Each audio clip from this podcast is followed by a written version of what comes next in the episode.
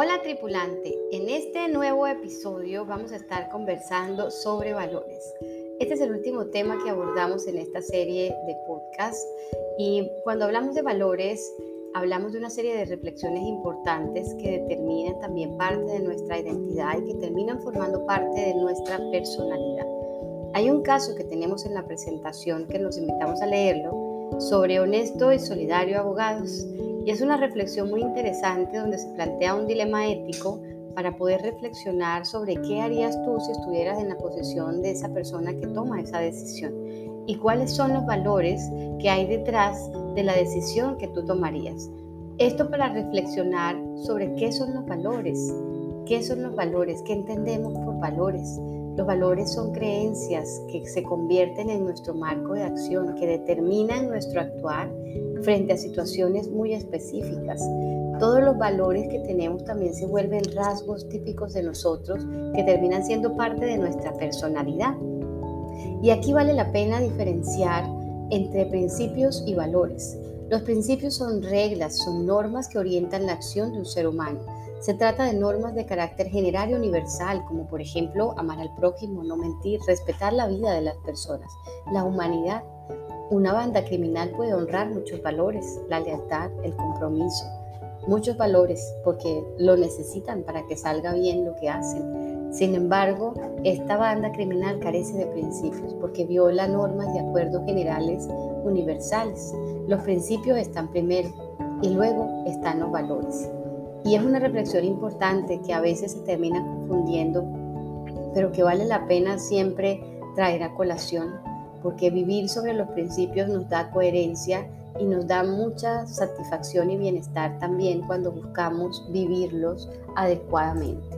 Entonces, también es importante pensar cuáles son los valores que a mí me representan, cuáles son los valores que más me cautivan y en qué situaciones de mi vida yo he visto que se han quebrantado estos valores. ¿Cómo demuestro yo estos valores en mi vida? ¿Con qué actitud las demuestro? ¿Cómo le enseñaría yo desde mi experiencia a otras personas a ser más conscientes de estos valores? ¿Qué haría yo para fortalecer y desarrollar este valor en lo que yo hago actualmente? Si hablamos del amor, si hablamos del orden, de la disciplina, del respeto, de la justicia, de la humildad. Los valores son estructuras que surgen de la familia, de la cultura, del sistema político, del sistema económico, del sistema religioso, de la misma experiencia personal y tienen diferentes orígenes. Entonces, muchos de esos valores son adoptados por nuestros padres desde el colegio, en la pareja, en el trabajo, pero ¿cuáles vivimos? Los valores cobran significado cuando los vivimos y podemos expresarlos. ¿Cuáles son los dos valores que a ti te representan como persona y como profesional? ¿Cuáles son esos dos valores? Recuerda que los valores nos llevan a una mejor vida. El sentir que yo me levanto cada día y estoy en coherencia con mis valores me da equilibrio emocional, me da sentido a la vida, me da motivación, dirige mi conducta y me da firmeza en las decisiones.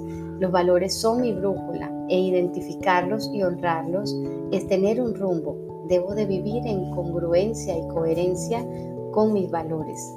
Por eso es tan importante esto. También van a encontrar en la presentación una reflexión alrededor de qué podríamos nosotros em, pensar para trabajar en los valores. Y hay un ejercicio muy interesante donde te pedimos que pienses en alguien en quien tú confías plenamente y piensa eh, por qué confías en esa persona. Haz una lista de cualidades que describen a esa persona. Haz una lista de los valores que consideras esenciales y de lo que cada uno significa para ti desde tu definición. Y de esa lista que creaste, señala los dos más importantes para ti no negociables. Allí vas a encontrar los valores que te representan. Es un ejercicio muy interesante que vale la pena y de verdad esperamos que estos contenidos sean muy provechosos y que estas reflexiones contribuyan con su crecimiento personal y profesional. Le damos gracias por ser parte de esta experiencia de aprendizaje y que sigan con estos desafíos y retos de, aprendizaje en el entorno académico y que sigan avanzando en los siguientes ciclos de formación que vale la pena y se tienen grandes, grandes aprendizajes. Nos vemos en una próxima ocasión.